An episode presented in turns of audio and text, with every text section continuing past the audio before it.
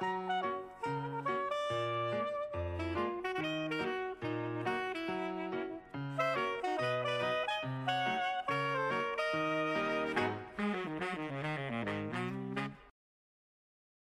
Psychobalado, un podcast pour être à la fine pointe en psychologie et en communication interpersonnelle avec les psychologues Yves Dalpé et Joanne Côté. Bonjour à vous tous. Aujourd'hui, en ce dimanche 31 mai 2020, le thème de notre émission porte le titre suivant L'intelligence des chiens et la zoothérapie. Yves, en ces temps de solitude due à la COVID, semble-t-il que beaucoup de personnes se sont achetées des chiens. Que pensez-vous de ce qu'on appelle la zoothérapie? Bon, ben alors on va se parler de ça. Bien sûr. Oui, pour commencer, euh, j'aime bien ce thème de l'intelligence euh, chez les animaux en général, Mhm. parce que moi, je pense que les animaux euh, sont plus intelligents qu'on croit. Euh, moi, ça me fascine. Alors, c'est, en fait, les animaux ne sont pas régis simplement par des automatismes comme on semblait hein? l'instinct, comme on semblait Mhm. le, le dire autrefois. Puis ils sont réellement intelligents, mais à des niveaux div- différents, bien Mhm. entendu. Mhm. Euh, C'est-à-dire leur quotient intellectuel n'est pas dans. Ça ne se compare pas à un humain, là, quand même. Non, il je ne connais pas encore de psychologue qui fait passer des tests de quotient. Mais on- euh, quand même, euh, les résultats, il y a, des, il y a des, des recherches intéressantes. Les résultats de recherche et les observations conduites dans le monde euh, actuellement sur l'intelligence des animaux sont souvent surprenants. Même les insectes peuvent être impressionnants. Mhm. Par exemple, Mhm. on a découvert que l'abeille Ah oui. butine en choisissant des fleurs et navigue dans un environnement complexe et changeant dans des conditions qui excluent les comportements stéréotypés. On s'est rendu compte là, que il y a de l'intelligence derrière ça. L'abeille a La- choisi la- ses fleurs, a choisi je me- des choses comme ça. C'est plus Oui, précis, c'est intelligent. Son... Plus c'est pas une question de hasard comme on pourrait croire. Et L'abeille peut se repérer dans un rayon de plus de 10 km de la ruche et là. mémoriser les caractéristiques des sources de nourriture visibles. Elle sait que certaines fleurs produisent plus ou moins de Mhm. nectar selon l'heure du jour Mm. et en évalue la concentration en sucre. Mm.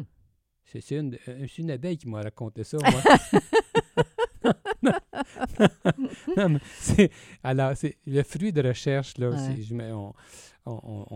j'ai pas avec moi là, comment on a procédé, là, mais c'est sûr que c'était fait de façon sérieuse parce que ce sont des recherches sérieuses.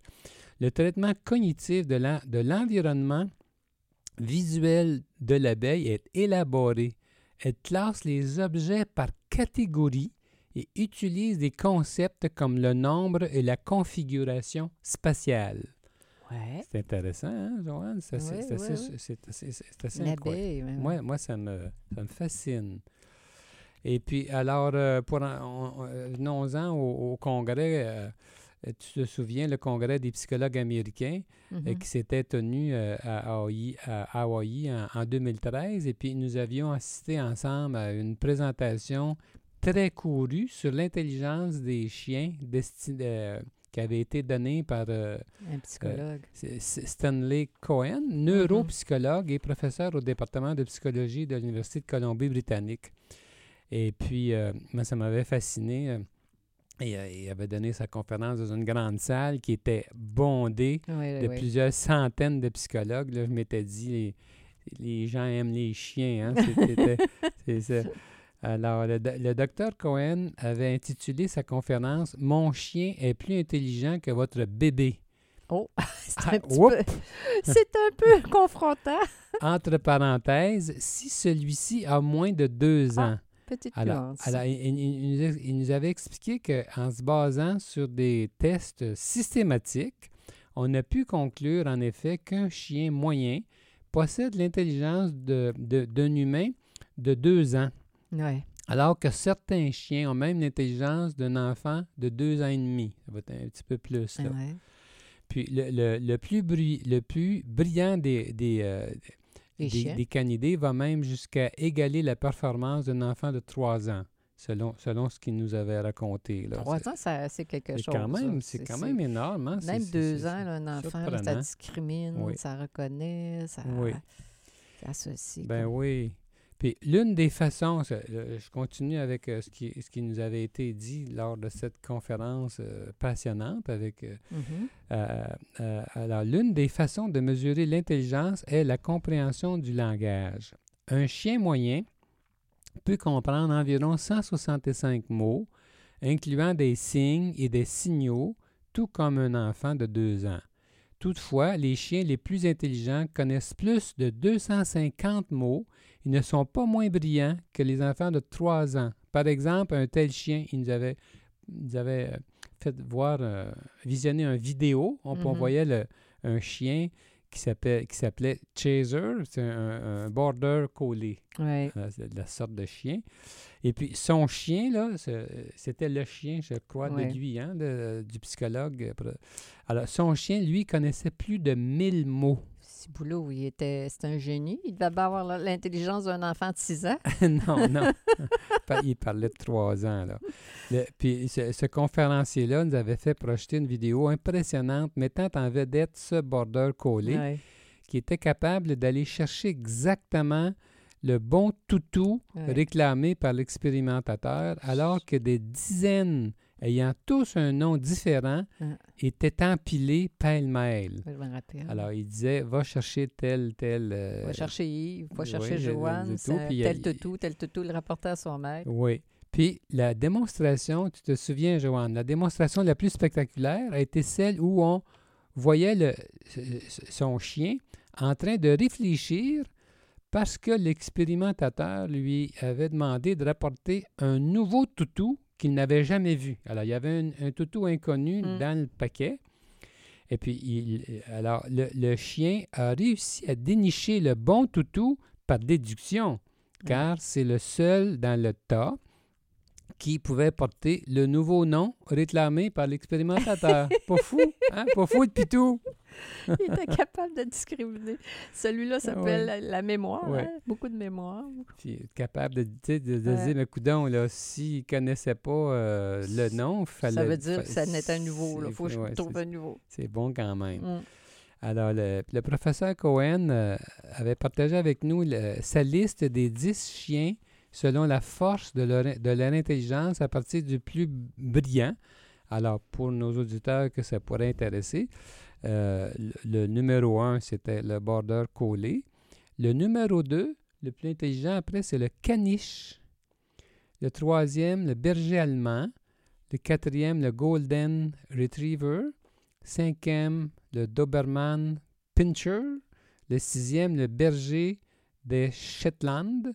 Le septième, le Labrador. Euh, ensuite, le, le huitième, le chien papillon. Neuf, le Rottweiler. Ça, Mhm. je ne connais pas. Non, mais le chien papillon, moi non plus, je connais pas Non. ça. Rottweiler, oui, je sais quoi. Oui. Ben Puis oui, le, le- le dixième, on va arrêter avec ça, le, le bouvier australien. tellement beau. Alors, mais il nous avait bien dit quand même que c'est comme pour les humains, il y a des variations individuelles Mhm.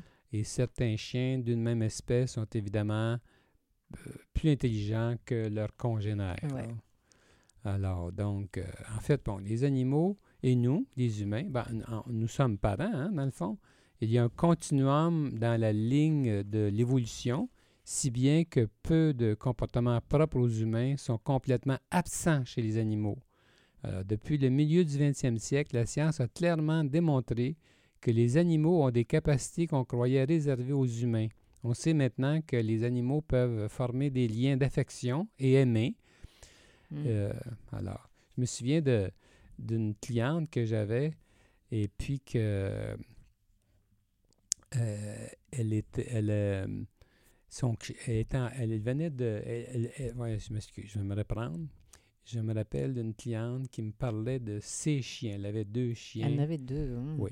Et puis, euh, elle m'avait raconté comment, au moment où elle avait, elle allait déménager, alors qu'elle venait me voir, elle était en processus de séparation. Puis, au moment de, du déménagement, elle avait bien vu comment ses chiens étaient affectés tellement par le déménagement qu'il y, en a un des deux qui, qui en avait vomi. Il, il sentait son énergie, il sentait sa- son Mhm. anxiété, sa peine, je sais pas quoi. Mhm. Et puis, alors, on, on peut euh, voir qu'il Il y a une connexion une entre elle euh, connexion. oui. et ses chiens. hein. Oui. Et cla- et clairement, hein, pas, pas juste la cliente. On le sait, les gens qui traversent des périodes difficiles, quand ils ont des animaux, on- ça nous est rapporté, ça, dans notre, en tout cas dans, nos bureaux Ben respectifs, comment Ben ils se sentent connectés et comment la présence d'un animal fait, fait une différence. Les chiens et les chats sont des bons compagnons, au fond.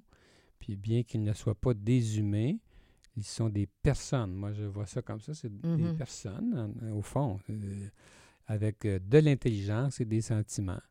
Alors, euh, donc, je pense bien que ces personnes, entre guillemets, peuvent enrichir nos vies si nous avons de la place pour euh, ces amitiés-là. hein. Oui, oui. Quand, quand ça va bien, ça, ça embellit en- encore nos vies. Et quand on passe sur une période vulnérable, ça aide, règle générale, euh, les personnes qui traversent des, des périodes plus, plus tristes, plus déprimantes, plus Mhm. anxiogènes. L'animal, euh, ils se sentent connectés à l'animal. Alors, ce qui peut nous amener au, deuxième euh, thème, au deuxième sujet relié à na- à na- à- Au titre, à- au titre, qu'en est-il de la, zoo, de la zoothérapie? oui. Qu'est-ce que- qu'est-ce en a au juste? Est-ce que est-ce que c'est vrai que c'est si efficace que ça? Est-ce que, que ce qu'on appelle la zoothérapie, en fait, c'est le fait d'utiliser des Les animaux. animaux pour euh, aider euh, sur le plan émotionnel euh, des personnes de tous âges. alors, on utilise beaucoup les chiens, les chats, même les chevaux. Les oiseaux. peut-être d'autres, hein. je ne sais pas trop. Là. Alors, euh, il y a différentes euh, organisations qui représentent euh, les intérêts des gens, qui promeuvent ça, la zoothérapie et tout ça. Alors, il y a des recherches qui sont faites sur cette question-là, mais à ma grande surprise, j'ai réalisé qu'en consultant Wikipédia, j'ai réalisé, Joanne, que c'est pas si clair que ça, que, que la zoothérapie est si efficace. Euh, on dit en- dans ce texte, à ce jour, après plus de 50 ans de recherche intensive Mhm. et des centaines, voire des milliers de publications dans des revues scientifiques, il n'existe aucune preuve tangible de son efficacité. Alors, c'est curieux quand même. Hein? Ouais. Cette- cette, euh, on dit que cette thérapie euh, ne sert à combattre aucune forme de maladie et de handicap physique ou mental. Alors, Hmm. donc, euh, certaines études d'envergure ont même montré des effets négatifs sur la santé mentale et physique de, de certaines populations. C'est un peu euh, décevant. Euh, certaines personnes âgées en maison de retraite, par Ouais. exemple, ressentent un réconfort indéniable lors de la visite de chiens thérapeutes, mais. Ce regain. ce de vie. regain de vie est Mm. peut-être surtout dû à l'enthousiasme suscité par la visite des accompagnateurs et tout le brouhaha qui l'accompagne. Mhm. Certains, qui, euh, alors, alors, certains accompagnateurs, les plus populaires, sont très habiles à faire de cet événement une véritable fête. En d'autres mots, la visite de la famille, d'amis ou de bénévoles, les activités sociales organisées par le centre de retraite sont aussi efficaces, sinon plus. Alors, ce qu'ils en, ils en concluent, que c'est quand même pas si bête qu'il n'y a rien de plus intéressant pour des êtres humains relativement normaux que le contact avec leurs semblables. C'est Ouais. plus que c'est plus ça. Ils font valoir que c'est plus ça qui, euh, qui est intéressant que, que le- la, la compagnie des animaux eux-mêmes. Et euh, alors j'ai été euh, surpris et en même temps quelque peu déçu de, de- de voir ça. Ouais. C'est ce qui est- Et puis, on dit même que, il y a même des recherches qui ont montré que les propriétaires d'animaux n'étaient pas plus heureux que les autres.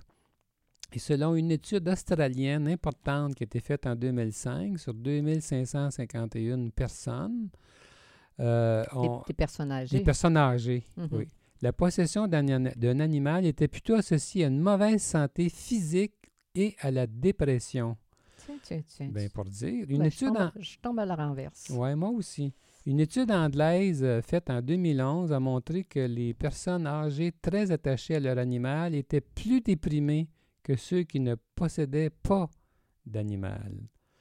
Alors, euh, puis une étude épidémiologique suédoise sur 40 000 personnes financées par des fonds publics a montré quant à elle que les propriétaires d'animaux avaient beaucoup plus de problèmes psychologiques, c'est-à-dire dépression, anxiété, insomnie, fatigue chronique, que ceux qui n'en avaient pas. On peut-tu penser, euh, je, réfléchis à voix haute, là, Yves, puis euh, tu me diras ce que tu en penses, que les personnes, disons, on continue avec euh, l'idée des personnes âgées, les personnes âgées qui sont plus équilibrées vont préférer, vont avoir, comment dire, l'élan de contacter des êtres humains euh, plutôt que des animaux et que le contact, le vrai contact avec des vraies personnes, les membres de leur famille, des amis, des, associations, euh, donnait, comment dire, un sens plus positif à, leur vie, donc ils sont moins déprimés, moins anxieuses, que les gens qui ont tendance peut-être à la solitude, euh, des gens qui sont peut-être un peu, comment qu'on appelle, réservés, des gens qui sont inquiets de leurs valeurs personnelles, des gens qui ont, qui ont tendance à être, euh, euh, qui l'ont toujours été de leur vie, ils vont choisir un, animal pour euh, sortir, faire des balades, donner des soins, mais que ça a un effet beaucoup moins, comment dire, significatif que s'ils étaient en compagnie des vrais humains. Peut-être, peut-être, mais c'est ça, me gêne un peu tout ça parce que je me dis, il y a tellement de gens qui sont attachés à leur chien et puis, que, hein, et puis c'est comme si ça représentait aussi souvent une famille heureuse, une famille où il y a beaucoup de joie de vivre, il y a beaucoup d'enfants, il y a des chiens qui font partie de la famille. ça, c'est comme une. Euh, oui, mais je pense qu'il y a des petites nuances. Si on y va mm. avec l'idée des personnes âgées, là, il y a une, recherche sur 40 000 euh, personnes suédoises. Là, ah oui, je sais bien. Euh, c'est quelque chose. bien. Même, je peux, en ajouter, Joanne, il y, a, une, il y a une autre recherche que j'ai devant les yeux. Là. Euh, qui été faite en 2006 sur 21 000 personnes, et puis euh, dans laquelle les propriétaires euh, d'animaux étaient plus malades, souvent plus malades. puis on disait qu'en en, outre, ces propriétaires-là avaient moins de, faisaient moins d'exercice que la moyenne, ils faisaient plus d'embonpoint, c'est curieux un peu. puis on dit que le risque de problèmes de santé était de 10 à 20% plus élevé que ceux qui n'avaient pas d'animaux euh, domestiques. Eh bien. Puis euh, une, autre étude beaucoup plus, euh, encore plus scientifique, en 2010, sur 425 victimes d'un infarctus, mm-hmm. a montré que une, étude totalement ignorée par les médias, euh, peu importe, là, mm. montrait que, les, que, que plus que c'est. Voyons. Les propriétaires d'animaux. D'animaux couraient plus de risques, plus de risques que les autres d'avoir une rechute ou de mourir au cours de l'année. Alors. comment euh, tu expliques ça? Ben, ils ont, ils, ont, ils, ont, ils ont fait l'étude sur ces 425 mm-hmm. personnes-là qui avaient subi un, infarctus. ils, ont, mm-hmm. ils, ont, ils, ont, vu ce qui arrivait à ceux qui avaient un chien par rapport à ceux qui n'en avaient eh pas. Ben. Alors, euh, c'est quand même... Euh, mm, mm, mm, c'est pour ça que, bon, moi, moi ce qui m'intéresse, c'est la vérité, même si je suis déçu. hein?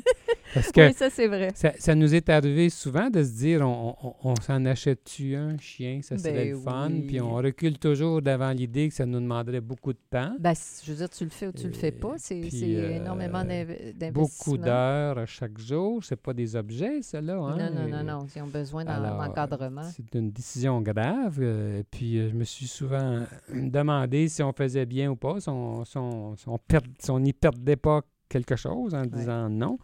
Mais en voyant ça, là, euh, ça me console.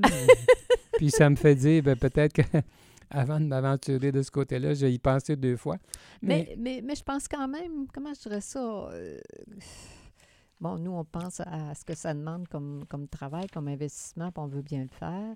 Mais euh, ça, si ça a du sens, moi, je dis, coudons, si ça a du sens d'avoir de la compagnie, les gens qui vivent seuls, qui ont, puis, euh, si on a le goût. Si on a le goût, ben ça, fait une présence, ben ça, ça, calme. Les gens, ben les clients nous disent que ça les calme, oui, les gens, les, gens qui aiment leur chien, ils, sont vraiment amoureux de leur chien. amoureux de leur chien, puis ils sentent un bienfait psychologique, là, au- également. Moi, moi, je peux pas croire. D'ailleurs, je me souviens, il me revient tout à coup euh, un, un client qui s'est euh, séparé puis qui souffrait tellement de cette séparation. Puis je me voyais coucher avec son chien puis ça le rendait heureux, lui-là. Là. Tu sais, Je Ouais. peux pas croire. Mais on va finir avec ça, Joanne. Je suis tombé, je suis allé interroger, euh, je suis allé sur le site de l'American Psychological Association, euh, la fameuse euh, association des psychologues américains à laquelle j'appartiens. Et Ouais. je vais référer souvent quand j'ai besoin. Ouais. Il y a une section où on peut aller voir, chercher des recherches qui sont faites sur un thème et tout ça. Alors, j'ai- pris la peine d'aller voir ce que le- ce qu'on pouvait dire. Et puis, ben, j'ai eu, des, eu des- quand même des choses peut-être plus positives. Par exemple, là, bon, il y avait un article là, qui est paru en, en 2015. euh, et puis, euh, on, euh, on faisait, on- justement, ça portait sur cette question-là. Qu'est-ce qu'il en était de la thérapie euh, animale? On a- on appelait ça comme ça Mm-hmm. dans l'article. là. Et puis, on rapportait trois recherches, trois grandes recherches, là, trois recherches importantes là, euh, qui, ont, qui avaient été faites là, le- en, dans- dans ces- en 2015, là, je crois, les trois. Oui, c'est ça. Et puis, euh, la conclusion, on va finir avec ça. La conclusion, bien, elle était positive. Euh, on disait que, après avoir étudié ces, ces- recherches-là, euh, que les trois recherches suggéraient que, on disait que c'était une forme de thérapie efficace pour traiter les problèmes émotionnels et comportementaux des patients qui, qui euh, éprouvaient euh, de, de- de- la colère, euh, qui, qui avaient un- eu un choc post-traumatique et puis qui souffraient aussi de, de, de- de troubles de, de l'attention. Euh, alors, avec ces trois populations-là, on a vu que les, les résultats étaient, étaient très positifs. On parlait de chiens et aussi de, de, de- de cheval. Et puis, on disait que c'est, ça avait apporté un effet calmant, Mhm. un effet thérapeutique sur euh, les patients qui avaient euh, des désordres euh, psychologiques. Alors, Alors, là, on ne sait pas trop quoi Le- penser. le fond de la vérité. Si Quoi, on- pen- quoi penser? Quoi penser au terme de tout ça? La recherche Ouais. n'est pas très claire, mais euh, je, je vais finir là-dessus. Je me dis, si on a envie de le faire, puis si on a envie de, de s'investir avec un, un animal, puis euh, euh, je pense qu'il s'agit qu'on ait, comment dire, il s'agit qu'on perçoive ce choix-là comme étant bienfaisant pour qu'il nous, comment dire, que ça induit chez nous une détente, une plus de joie de vivre, plus de, de sens. C'est- il s'agit qu'on le désire, qu'on soit motivé, que pour que ce- ce- ce- ce- ce- cette relation-là nous donne ce qu'on attend aussi. Là. que cette relation-là ait du sens. Exactement, elle ait du sens. corresponde à un besoin. Un besoin, un rêve, euh, que les gens qui vont le vivre aient l'énergie pour euh, bien s'en occuper. Oui. Parce qu'il y en a beaucoup qui, après quelques mois, qui vont être, euh, qui, qui se retirent de la, du processus, hein? Oui. Oui. parce que c'est beaucoup d'ouvrages. Ben oui. Alors, Ouais. on a abordé le sujet euh, justement en pensant que à cette étape de la COVID, Oui, où est-ce que beaucoup de gens sont en confinement, on sait qu'il y a eu beaucoup de gens qui se sont achetés des animaux domestiques. Alors donc, euh, ça correspond certainement à un besoin. un besoin de euh, solitude, ça répond à un besoin de euh, contact, de joie de qui, qui vie. valable, euh, mais à la condition que les gens aient le- le- fassent l'effort de s'en occuper comme il faut. Là, La motivation soit pas, pas- un objet qu'on prend quand ça nous tente. Une hein. chose, oui. C'est pas une chose, c'est une personne, entre guillemets. Exactement. Alors donc, euh, on va penser à la fin et puis euh, euh, je, je voulais dire un petit mot à nos auditeurs.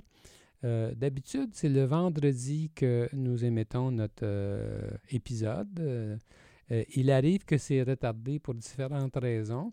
Je sais qu'il y a beaucoup de gens qui sont, qui, sont des abonnés, alors donc ils, ils attendent leur Mhm. podcast. Alors quand ça arrive, il y a une, une bonne raison. Là, nous avons eu un problème technique, alors Eh oui. ça, ça peut arriver que ce soit retardé. C'est la vie. On aimera aussi dire si on prend des vacances, euh, prévenir euh, ceux qui sont abonnés puis qui prennent la peine là, de, de nous écouter euh, chaque semaine. On, on- on- on sait que on sait exactement combien de personnes nous écoutent, alors c'est puis d'où ils viennent, ça, on Mhm. sait ça, et ça nous touche beaucoup de voir que ça, Il y a beaucoup de personnes qui viennent de peu partout sur la planète. Ça nous fait euh, une immense... euh, ça, ça nous donne de, ça nous donne de la motivation. hein. Alors, on avait... C'est pas comme si on avait un petit chien, mais ça Mais- nous donne beaucoup de joie de- Oui, de, de c'est vivre cette expérience-là et de savoir qu'on est Oui. utile euh, pour tout le monde. On avait l'habitude d'inviter des psychologues aussi. À cause de la. COVID, on était obligé de se restreindre et Eh on oui. voulait même en inviter beaucoup plus. Eh oui, des et puis on n'a pas pu. euh, alors, on a, on a ça comme projet. Mais là, Aussitôt que ça sera comme possible, on, se on, veut déconfine. inviter beaucoup plus de, de personnes euh, à Mhm. notre micro que, que le- ce qu'on l'a fait jusqu'à maintenant pour donner une expansion à notre, Mhm. euh, à notre podcast. Alors, c'était donc euh, Psycho Balado avec les psychologues Joanne Côté et Yves Dalpé. Nous sommes psychologues cliniciens en pratique privée à Québec. Pour plus d'informations sur qui nous sommes, sur nos livres, nos services et nos podcasts, consultez notre site web www.dalpécoté.com. Alors, bonne semaine à tous nos auditeurs. À bientôt.